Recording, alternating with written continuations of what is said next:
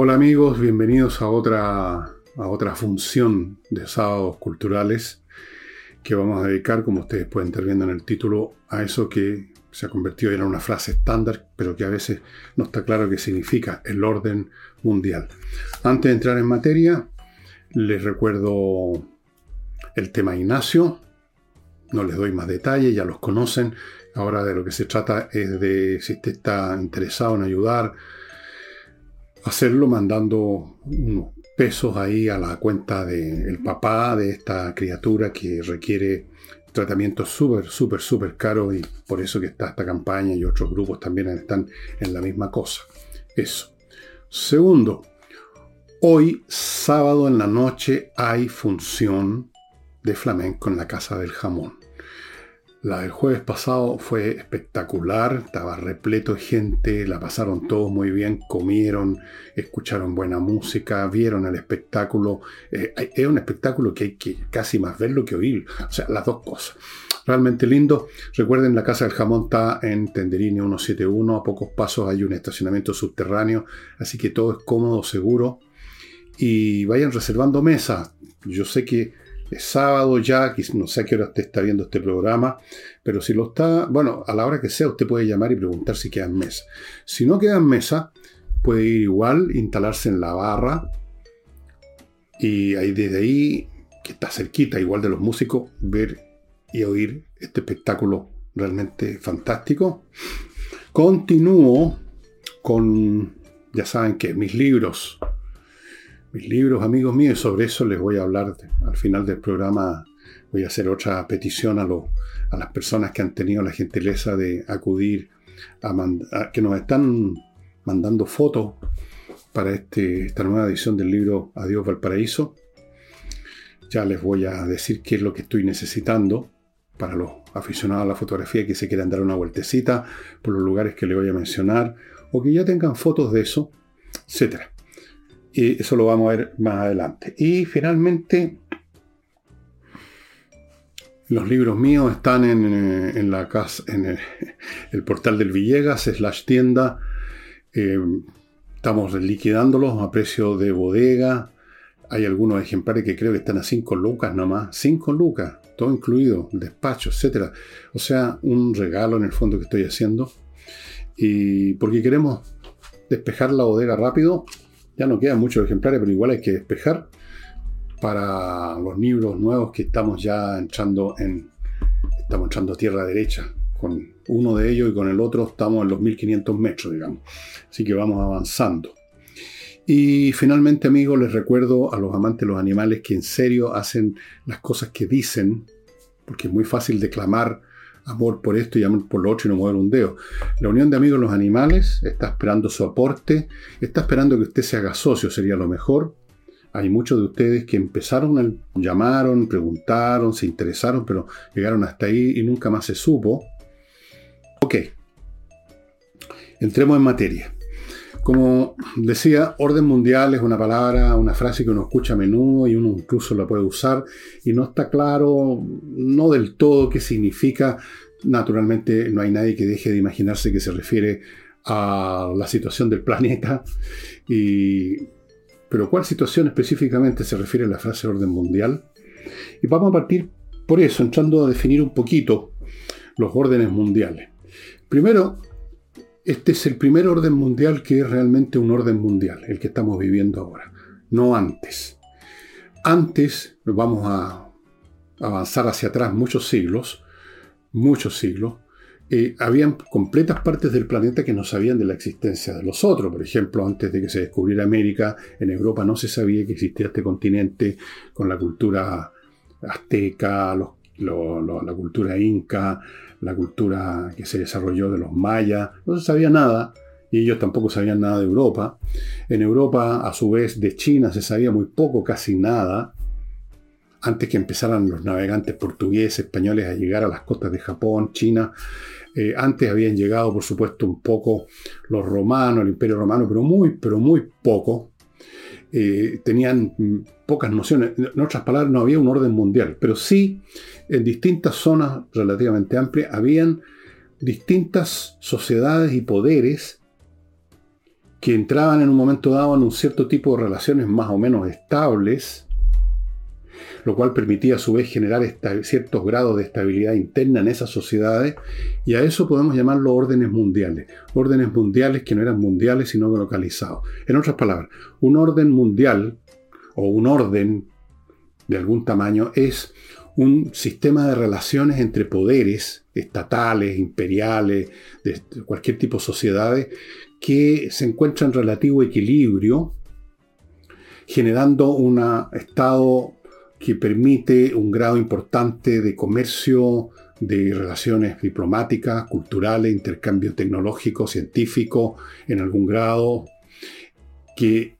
entraña también cierto grado de estabilidad y reposo en las sociedades internas de cada una de esas civilizaciones. Y ese orden interno se refiere también no solo al orden político, sino que a la cultura, a los valores, etc. Es, eso sí, y ese es un punto que hay que hacer. Los órdenes mundiales o locales, los órdenes, entendidos como lo hemos visto como una, un estado de cosas en que distintas sociedades mantienen relaciones no 100% bélicas, eh, más o menos productivas, con sociedades internas de cada civilización también más o menos en estado de relativo reposo. Todo eso, primero, no es tan ordenado ni es tan permanente, sino que es bastante conflictivo y bastante frágil. Eh, no hay ningún orden mundial, ningún estado de cosas en el curso de la historia humana en que las sociedades tanto las que están dentro de una civilización como las relaciones entre civilizaciones hayan sido de total y completo reposo y paz. Eso nunca ha existido. Jamás. Es absolutamente relativo el término. Es un periodo de paz o de reposo o de orden en comparación con periodos de mucho más eh, belicismo, de muchas más guerras, de mucha más confusión, de muchas más crisis es una cuestión meramente relativa, estimados amigos. Por ejemplo, ustedes habrán escuchado otra frase, Pax Romana, que significa obviamente paz romana. Incluso quizás algunos de ustedes hayan escuchado una que ya no corre, que era Pax Americana, refiriéndose a un periodo en que parecía ser que Estados Unidos era el imperio que mantenía un orden en Occidente, que efectivamente así fue. Eso ya desapareció. La Pax Romana de paz tenía bastante poco. O sea, tenía paz, pero no carecía de muchos conflictos. En todo el periodo en que el Imperio Romano ya establecido, ya dominando todo el área del Mediterráneo, y no solo el área del Mediterráneo, sino que también establecido en Britania, lo que ahora es el Reino Unido, establecidos en los Balcanes, lo que ahora es Grecia, Macedonia, establecidos parcialmente en Medio Oriente, lo que ahora es Jordania, Siria, el Líbano, Israel, establecidos en el norte de África, lo que ahora es Egipto, Sudán, etc., Argelia.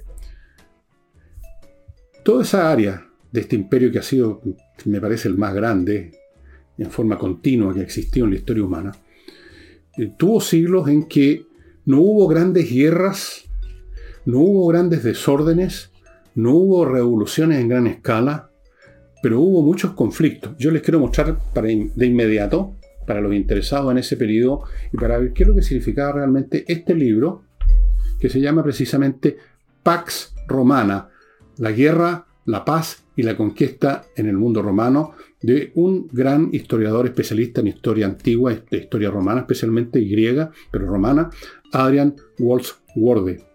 Este fue un bestseller. Eh, el autor bestseller de César, que también tengo ese libro. Aquí vemos qué significaba realmente la paz romana. Piensen ustedes, por ejemplo, que en el llamado periodo de la paz romana, por ejemplo, en época incluso mm, próspera del Imperio Romano, estamos hablando del primero y del segundo hasta la mitad del eh, la segunda mitad del, segundo, del, siglo II después de Cristo, entre los siglos I y II después de Cristo, donde imperaba la paz romana, hubo en Israel, a propósito que no se llamaba Israel, tremendas revueltas del pueblo judío contra los romanos. Hubo una revuelta en los años 60 del, siglo I, que fueron eh, reprimidas por quien sería posteriormente un emperador, Vespasiano. Hubo otra en tiempos de Tito y de... Sí, Vespasiano y Tito, los dos. Eh, más o menos por los mismos años, es más o menos la misma guerra. Después hubo otra en, la era de Adriano, si no me equivoco, en el ciento y tanto. Y fueron guerras grandes donde murieron miles y miles de combatientes, donde Jerusalén fue arrasada, el templo que donde nadie podía entrar, eh, salvo los judíos, fue destruido, el muro de los lamentos del resto de lo que quedó de ese templo. Y esos fueron episodios de gran calibre militar. Y sin embargo, estos eventos ocurrieron dentro de lo que llamamos la paz romana. Permanentemente habían revueltas más rascas, mucho más rascas en todos los órdenes, en todo sentido, en el norte de África, con pueblos que venían más al sur de donde estaban las provincias romanas, la provincia de África exactamente así se llamaba, Después habían las eternas correrías de los bárbaros germánicos en la zona del Rin y del Danubio. Eh, después estaban las correrías de los algunos pueblos muy primitivos que habían en, en, lo que ahora es Inglaterra, ¿no? Los pictos. Eh, y los otros, ¿cómo se llamaban? No me acuerdo. Los Scott, de ahí vienen los, los escoceses. No faltaban las guerras, no faltaban las revueltas. De pronto habían eh, dentro mismo del imperio, en su corazón, habían revueltas eh, de esclavos o de siervos, en un momento dado el bandidismo crecía a un nivel impresionante.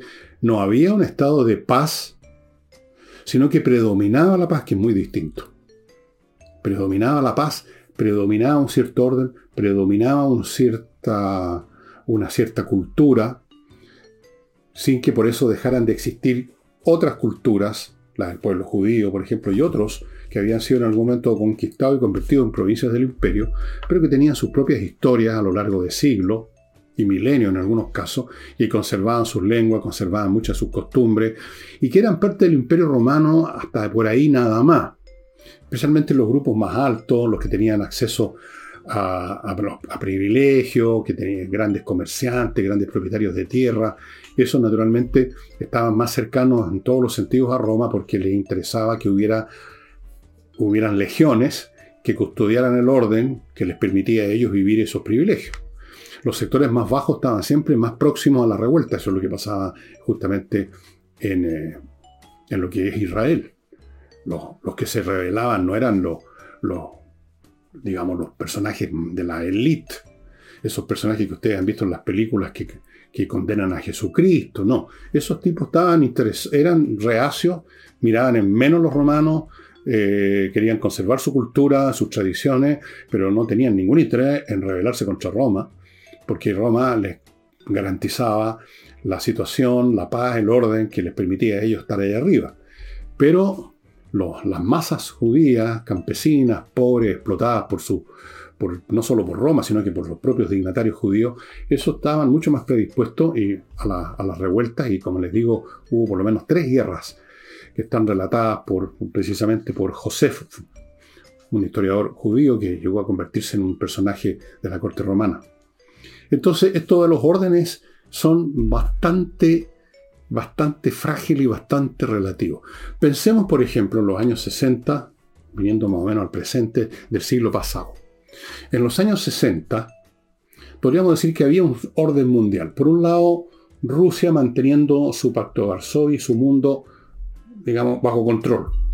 Por otro lado, en Occidente, el líder indiscutido era Estados Unidos y mantenía el mundo más o menos bajo control, el mundo occidental, y su relación con este otro mundo adversario estaba como protocolizado, ninguno de los dos tenía interés en un intercambio nuclear, pero pensemos que en esos años 60 en el mundo occidental eh, durante, digamos, después de la Segunda Guerra Mundial, cuando Estados Unidos aparece como el gran líder de Occidente y empieza a establecerse este orden mundial económico, político, ¿cuántas cosas no ocurrieron?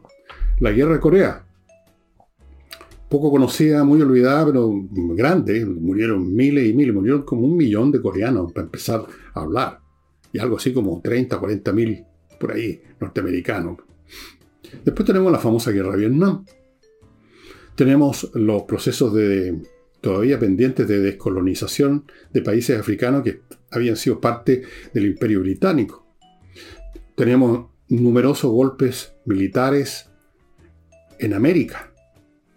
Tenemos varias guerras que hubo dentro de África. Tenemos los grupos que surgieron especialmente en los 70 en Europa, grupos extremistas, eh, terroristas, alemanes, italianos, que tuvieron que, que fueron eventualmente eliminados, pero que causaron gran daño, mucha mortandad en su momento.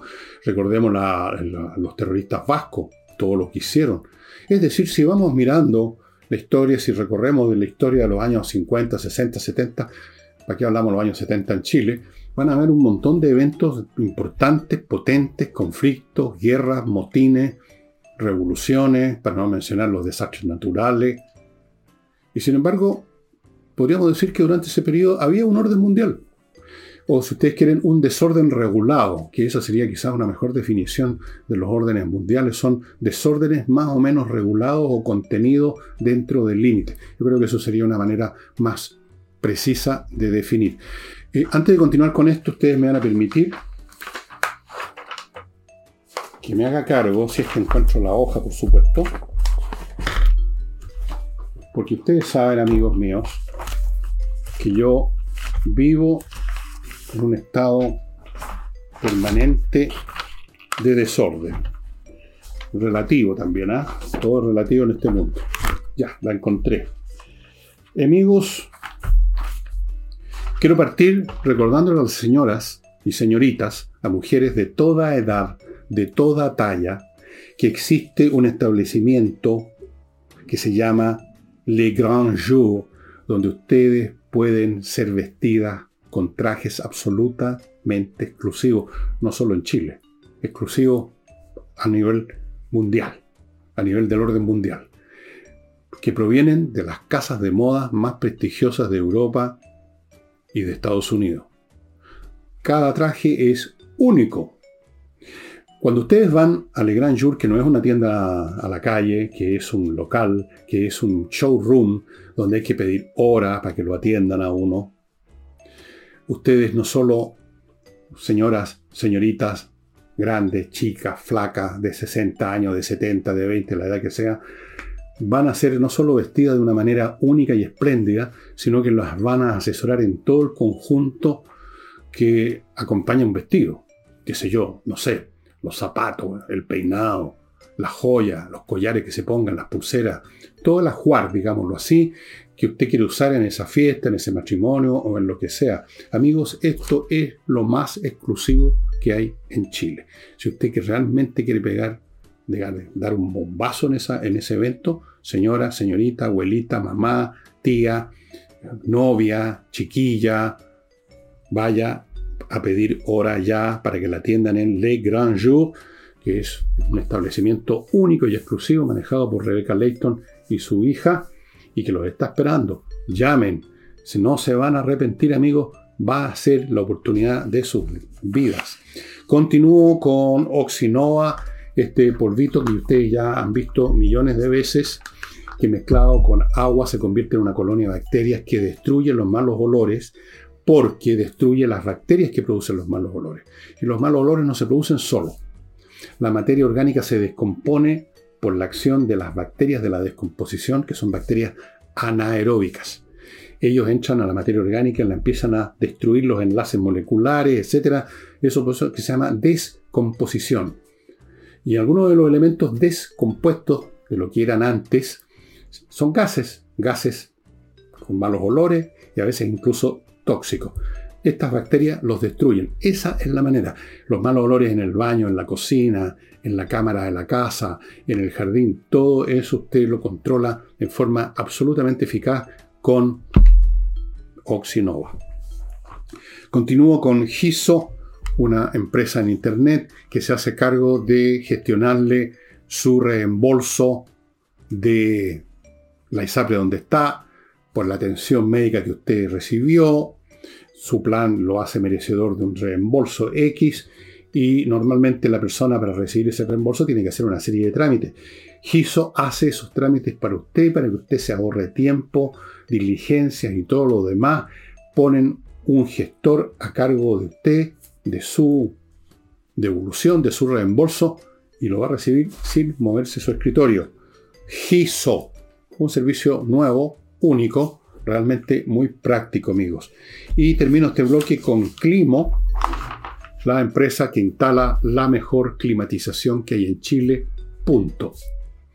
Premiada internacionalmente, no solo por los equipos excelentes, son los mejores, hechos en Corea del Sur, hechos en Japón, la mejor calidad, sino que además está el tema de la instalación, que es fundamental, y la mantención. Acuérdense que vienen calores salvajes, es lo que pronostican los meteorólogos, no lo digo yo, ya los vivieron en el hemisferio norte, así que vaya preparándose ahorita mismo, amigos, pónganse en contacto con miclimo.com. Y continúo entonces con los temas. Ahora, ¿qué pasa con estos órdenes, o más bien dicho, estos desórdenes contenidos o regulados? Sucede, como estamos viendo ahora en el mundo, que se rompen, se quebran se empiezan a, deteriorar primero, se desploman después. ¿Por qué? ¿Por qué pasa eso?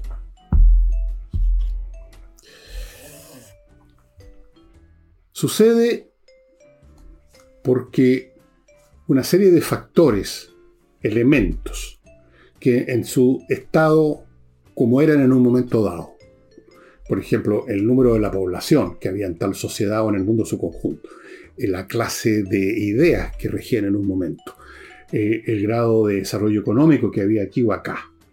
Todos los factores que en su conjunto se articulan y dan lugar a una sociedad y que articulándose con otra sociedad dan forma a un orden o desorden contenido, esos elementos van cambiando. Están cambiando por el solo hecho de funcionar en un ciclo perpetuo, tal como las piezas de un motor precisamente porque funcionan, y no porque no funcionan, sino porque funcionan, se empiezan a gastar, se empiezan a deteriorar, y llega un momento en que el conjunto, el motor, se echa a perder. En una sociedad, estoy simplificando, pero más o menos así, los elementos que la constituyen empiezan a mutar, a cambiar, y llega un momento que son disfuncionales para la subsistencia de ese sistema. Y en este proceso de acumulación, podríamos llamar de externalidades, como dicen los economistas, el factor quizás central sea el cambio de las ideas, de los valores, que son los que sostienen todo sistema de convivencia, lo que uno cree que tiene que ser, que es el mundo, lo que uno cree que debe hacerse en este mundo, que son cosas que están dentro de la cabeza, obviamente relacionadas con el medio ambiente, con las posibilidades materiales, pero es aquí arriba donde se estructura, donde se toman determinaciones acerca de qué es lo que es y qué es lo que debe ser. Cuando eso cambia, y eso está muy asociado a, los a, otro fenómeno que es dinámico y que a veces no se toma en cuenta, que es el paso de las generaciones. Una generación es reemplazada por otra que por definición nace y se desarrolla en un ambiente ligeramente o muy distinto al de sus padres o sus abuelos, en otra situación.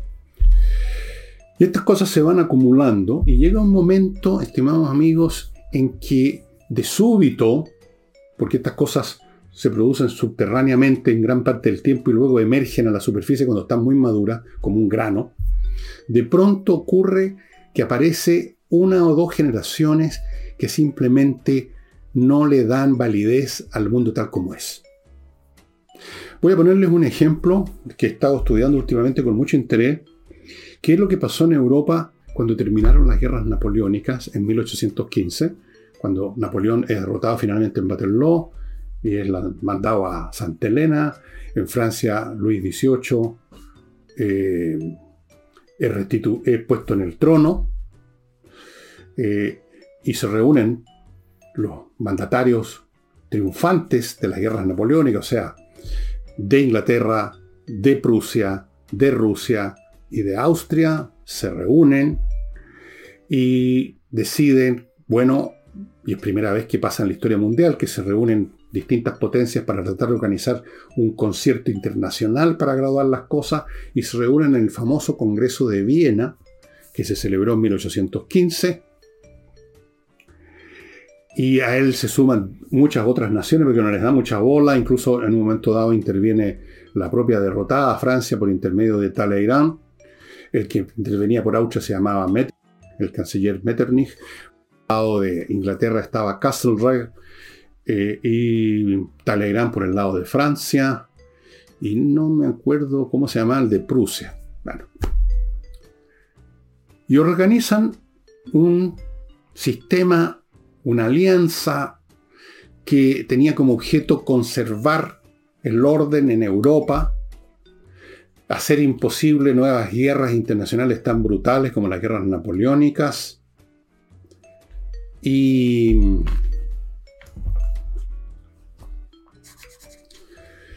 e impedir eh, las revoluciones, sobre todo, eso era lo que más les importaba. Las revoluciones los tenían aterrados, la revolución francesa había sido una conmoción brutal.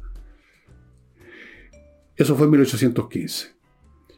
¿Cuánto duró ese estado de cosas sin perturbaciones mayores o importantes? Cinco años.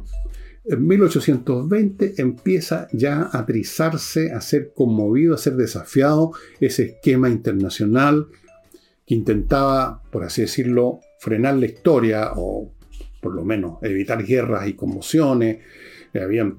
Se habían puesto de acuerdo, primera vez en la historia, que se iban a reunir cada cierto tiempo, una especie de Naciones Unidas en miniatura.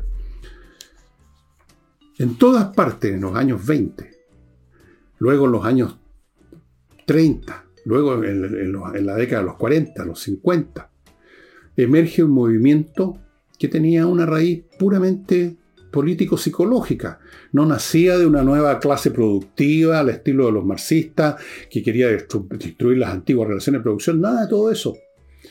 Ya el sistema del comercialismo, del capitalismo, ya estaba establecido en todas partes, se estaba estableciendo. No había ahí una burguesía deseosa de derribar eh, a, a las viejas relaciones de producción.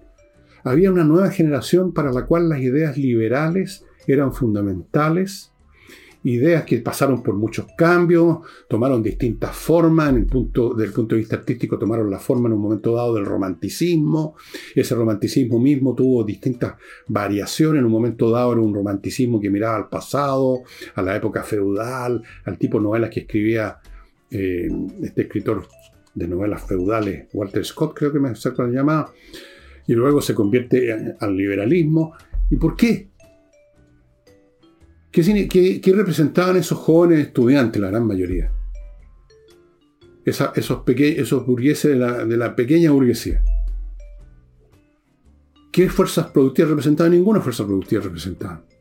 Pero sencillamente las ideas que habían sido sembradas ya en el siglo XVIII, las cosas que ocurrieron en la Revolución, lo que había pasado con los con el imperio que duró hasta que fue derrotado Napoleón, el imperio napoleónico, esas ideas hacían inviable los valores que hacían viable las monarquías. Entonces estos liberales empiezan primero a pedir monarquías constitucionales, una monarquía limitada por una constitución. Eso fue el principio, o sea, los sectores más moderados. Después la cosa se radicalizó en muchas instancias y ya lo que se quería eran repúblicas. Y todo esto tenía como fundamento un cambio del espíritu humano en esa zona. Sencillamente las nuevas generaciones no querían vivir bajo el imperio de las ideas tradicionales, de la monarquía absoluta, de la hegemonía espiritual de la iglesia, querían libertades, querían constituciones, querían habeas corpus, querían todo lo que no daban las monarquías. Y la historia de estas luchas entre las monarquías acorraladas y arrinconadas y estos movimientos liberales es muy interesante y está en otro libro que les voy a mostrar ahora, que estoy releyendo, que se llama, con un título que no, no viene a cuento, la verdad. Yo le escribí al autor, le dije, el título no tiene nada que ver con lo que usted escribió. The Pursuit of Power de Richard Evans, Europa entre 1815 y, 18, y 1914.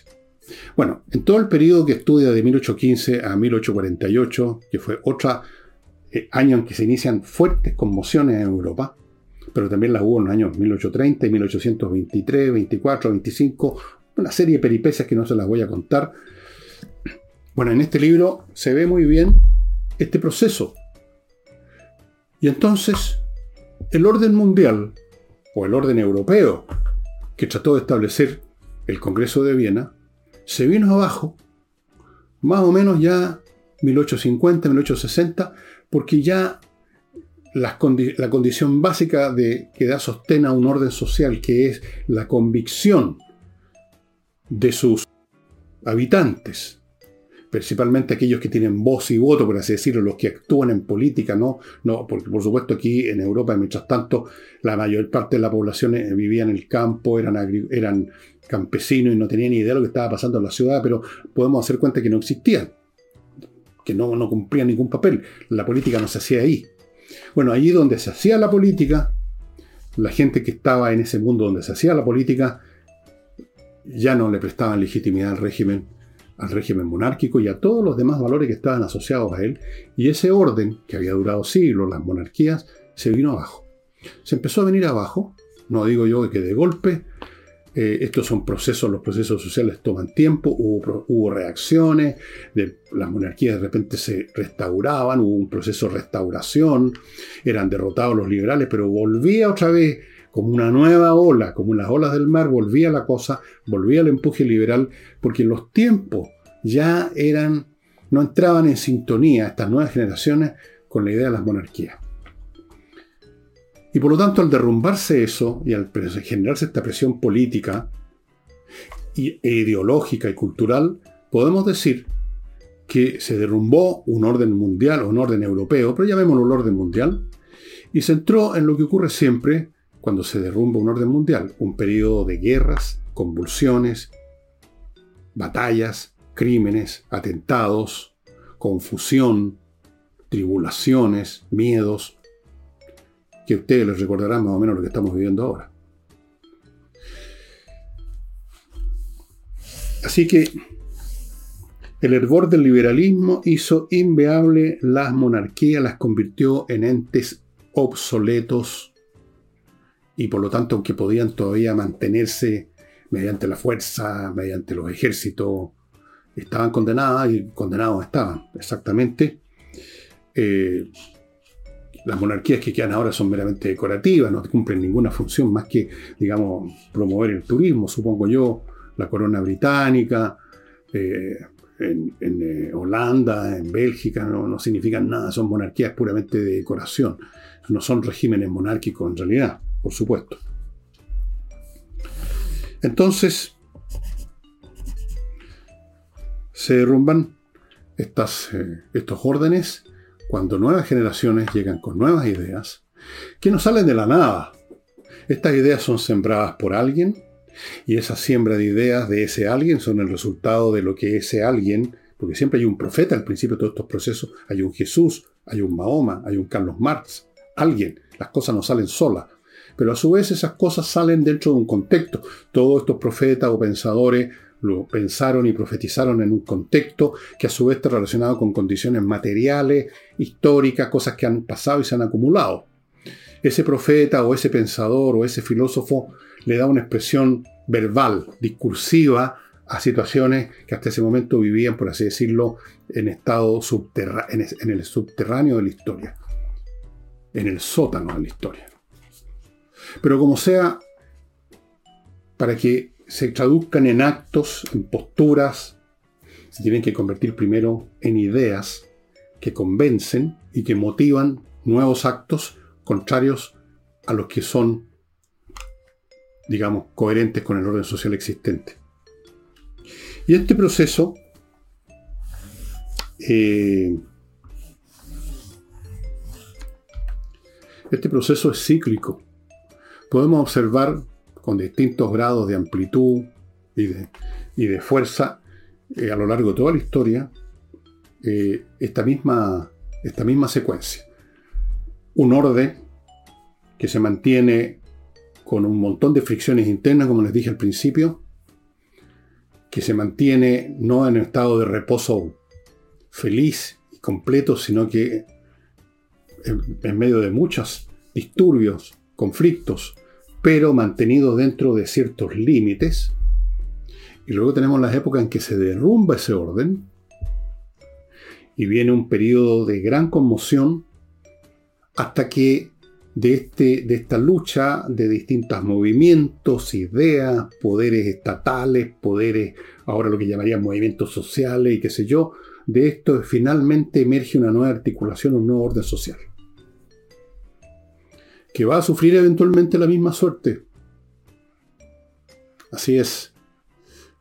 No. Los tiempos pueden ser muy diferentes y eso tiene que ver con las tecnologías. En tiempos antiguos, podemos remontarnos a la época de los faraones egipcios, la comunicación era lentísima y por lo tanto todo era lentísimo. Pero no crean ustedes que en el imperio de los faraones existía una, paz seráfica a lo largo de miles de años. Habían conmociones que surgían intermitentemente, de eso lo estaba estudiando por un libro que estoy escribiendo sobre estas materias, que surgían intermitentemente, rebeliones, que por supuesto no tenían la articulación ideológica de ahora, porque eran otros tiempos en que las masas no tenían, no sabían ni leer ni escribir para empezar a hablar. Entonces, los fenómenos de rebeliones, por ejemplo, de resistencia, se manifestaban en forma muy oscura, muy inconsciente, simplemente como estallidos de violencia contra una persona, contra un, dignatario que había abusado, cosas como esas. No eran movimientos ideológicos y religiosos o vendrían un poco después. Como por ejemplo, en el fin del Imperio Romano, en, las etapas finales, la, resistencia y el nuevo orden social ya se anuncia de una manera más articulada como, una, como un credo religioso, el cristianismo. Ya una cosa completamente distinta a lo que sucedía en la sociedad egipcia. Luego en la modernidad tenemos esos movimientos políticos, aunque todavía quedan movimientos religiosos como el fundamentalismo islámico. El hecho es que los órdenes mundiales son intrínsecamente frágiles, no son eternos, se rompen, se entra en una etapa que el historiador eh, Arnold Toynbee llamaba época de tribulaciones, donde todo parece desmoronarse como estamos viendo hoy día. Todo, y empiezan a aparecer fenómenos nuevos, como por ejemplo guerra. Cuando yo le digo, por ejemplo, he dicho muchas veces en los programas de semana que estamos entrando en un periodo de guerra, es precisamente porque al derrumbarse un orden mundial, las fuerzas que contenían los conflictos dentro de ciertos límites dejan de existir y esos conflictos entonces surgen con toda su fuerza que antes estaba contenida, reprimida, controlada. Y ahora tenemos en, el mundo fenómenos como por ejemplo golpes de Estado que hacía tiempo que no se veían. Estamos teniendo golpes de Estado. Guerras en Europa que hacía tiempo no se veían. ¿Desde cuándo que no había una guerra en Europa? Desde 1945. Pero ese orden mundial, que, que ya se está cayendo pedazos, fíjese, y recuerden lo que les dije, que siempre hay conmoción de todos modos. Tuvo guerra, la guerra de Vietnam, la guerra, la guerra de Corea, y después, en los años 90, estas guerras que hubo en los Balcanes, aunque no es propiamente tal, forma parte del mundo occidental, pero están los bordes.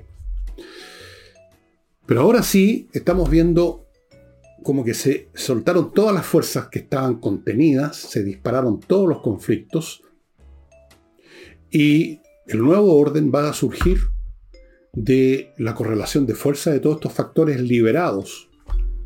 No va a ser una época que se resuelva en mesas diplomáticas. Esto es un periodo de iron and blood, de hierro y sangre, el que estamos entrando, donde se va a determinar cuál va a ser el próximo orden mundial, pasando por entre medio por varias guerras. Y quién sabe de qué dimensión pueden ser las que vienen, porque no crean ustedes que nos vamos a quedar, por así decirlo, con la guerra ruso-ucraniana y la guerra que hay ahora en Medio Oriente entre Israel y los grupos, estos verdaderos ejércitos eh, como Hezbollah, que ese es un ejército más grande, probablemente mejor armado que nuestro ejército. Probablemente. No es meramente un grupo terrorista. Así es que lo estamos viendo en todos los niveles. Déjenme, antes de continuar amigos, recordarles una gran oportunidad para cambiar completamente su modo de vida. Fundo Las Cumbres, un proyecto de parcelaciones en un bosque. Las parcelas no están en un terreno bonito y todo, pero plano, digamos, en una pradera, en el bosque. Son parcelas en el bosque, donde usted está en el bosque. En el anuncio que está saliendo a mi derecha hay este, estos monos, ¿cómo se llaman? QR, me parece. QR. Si usted lo toma con su celular, va a ser llevado a un sitio donde va a poder los detalles, poder ver los detalles de estas parcelas o conocer opinión de gente que ya está ahí, etc. Fundo Las Cumbres, esto queda muy cerca de Puerto Vara, queda unos 10-15 minutos en vehículo, de forma que usted cuando necesita la ciudad, que si yo, ir a un supermercado, colegio, trámite, lo que sea, tiene a Puerto Vara a 10-15 minutos, luego se va de Puerto Vara y otra vez vuelve a su bosque, amigo. Y muy interesante y muy impresionante. Fundo Las Cumbres. Continúo con Kaizen Automotriz, este garage muy especial que se dedica preferentemente a la mantención preventiva, pudiendo hacerlo otro también, Mantención preventiva significa que no espere quedar en pan agotado en cualquier parte. Cualquier cosa que usted presiente o que ya siente, llévelo a Kaizen para que lo revisen. Tienen todo un equipo para ver, como dice con un estetoscopio, revisan todo. La parte eléctrica, la parte de combustión, la parte de la bomba de benzina, eh, cómo están eh, calibrados los pistones para que la explosión sea en el momento correcto, toda la parte electrónica de los autos de hoy en día, todo cómo está la mecánica de los frenos, de la suspensión. ¿Para qué sigo? Todo, amigos, cualquier cosa que encuentran, la reparan, la reponen ahí mismo y usted puede estar tranquilo. Kaizen Automotriz. Continúo con Higiena, una academia de música que ofrece sus clases online de un montón de instrumentos, piano, otros teclados también, como el órgano Hammond, qué sé yo, guitarra eléctrica, acústica, saxofón, contrabajo, flauta traversa, flauta dulce, batería, ukelele, la voz, montones de cosas online. Las clases más fuertes, más provechosas son online, porque usted está solo en su pieza, no hay nadie a su alrededor, está concentrado en eso. ¿Quiere saber cómo es? Pida una clase demo gratuita en la dirección que está viendo usted a mi derecha en pantalla. Higiena. Y termino con González y compañía, un buffet de expertos en temas penales, temas legales penales. Es decir, los temas más serios que contempla la legislación. Los temas penales tienen que ver con delitos que ameritan penas de privación de libertad. Estamos hablando de delitos graves. Y estos abogados son expertos en eso, son abogados penalistas, algunos de ellos fueron incluso fiscales acusadores en un momento dado, ahora están en este buffet, González y compañía, se han hecho cargo y han salido victoriosos de casos de relevancia nacional.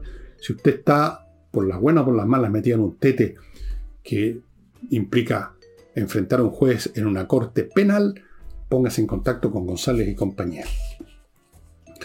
Bueno, yo le he mostrado, estimados, dos libros sobre lo que estaba ocurriendo en Europa, lo que ocurrió en Europa entre la fin de las guerras napoleónicas y, para ponerle un, tope más claro, y lo que pasó en Europa el año 1848, o sea, ¿cuánto? Veintitantos años después. Veintitrés años después ya. en 1848 terminó la monarquía en Francia. El último monarca, que era Luis Felipe de Orleans, lo echaron abajo y se fundó la Segunda República. La primera había sido en 1793 o, por ahí durante la Revolución. No, 1791 me parece que fue. Bueno, la Segunda República. Se acabaron los reyes. Se fundó la República. Hubo una presión inmensa. Una presión inmensa que las monarquías europeas apenas pudieron resistir. Tuvieron que hacer concesiones importantes.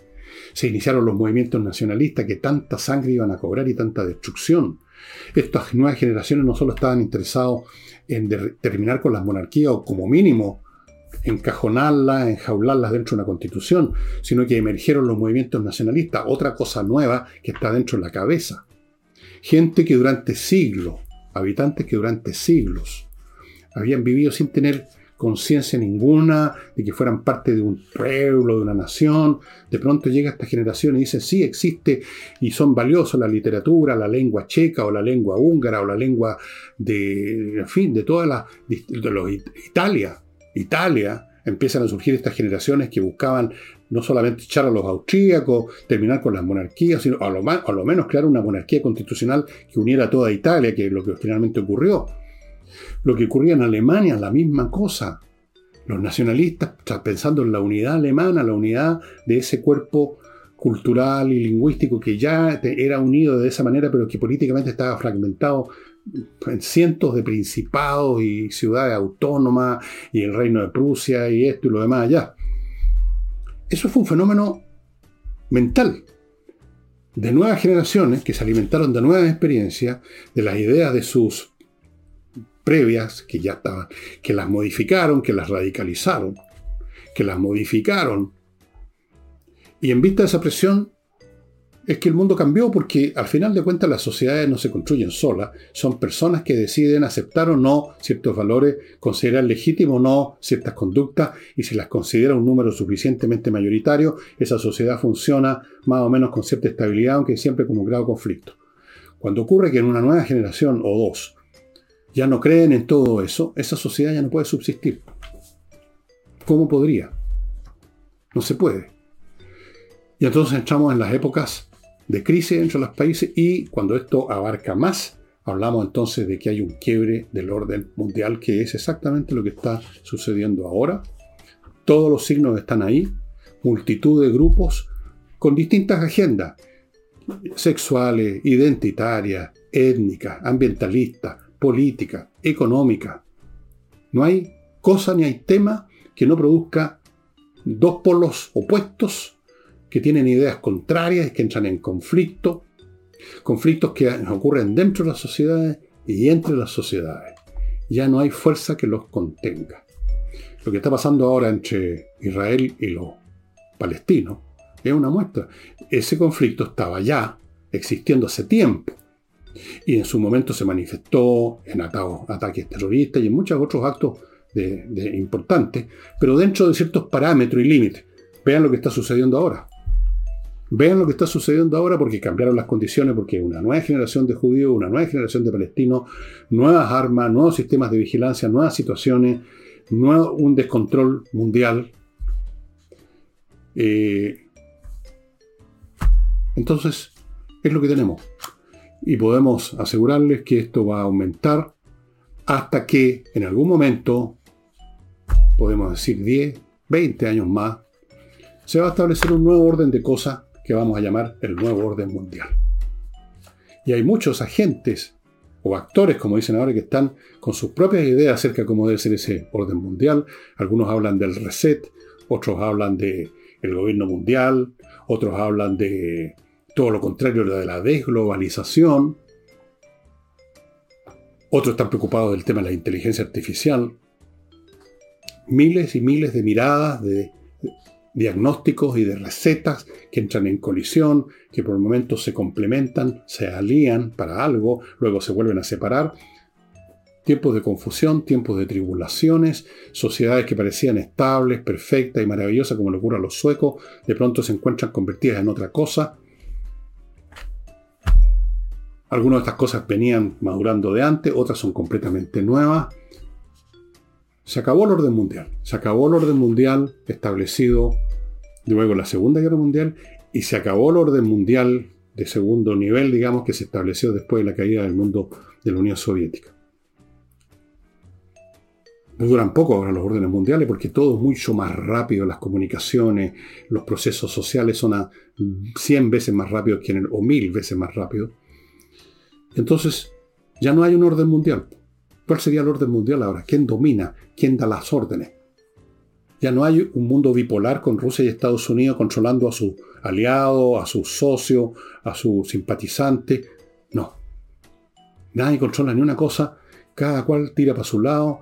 Y tenemos a los chinos con sus proyectos, tenemos a los rusos con sus proyectos, Estados Unidos tratando de conservar el suyo, tenemos los europeos que ahí están mirando todo esto más bien testigos que actores de cualquier cosa.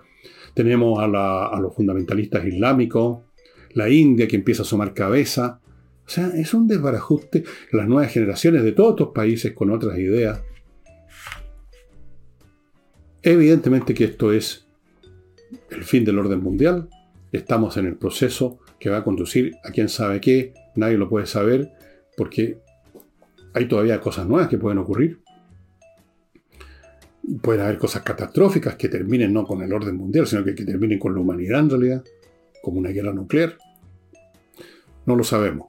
Pero lo que estamos viviendo en Chile, lo que están viviendo en Estados Unidos, lo que se está viviendo en Medio Oriente, todo está hermanado por esta situación de destrucción del orden mundial, porque se desgastaron, se derrumbaron los elementos que al articularse lo hacían posible. Y básicamente, termino aquí, lo principal es este nuevo, estas nuevas generaciones con ideas completamente distintas de cómo debe estructurarse el mundo. Esas ideas uno las puede evaluar como, como se quiera. Muchas de ellas son absolutamente absurdas. Eso también forma parte de estos procesos. Si ustedes estudian las ideas que circulaban en esta Europa conmocionada después de las guerras napoleónicas, se van a dar cuenta que muchas eran de una estupidez infinita y destructivas y tóxicas. Otras eran correctas.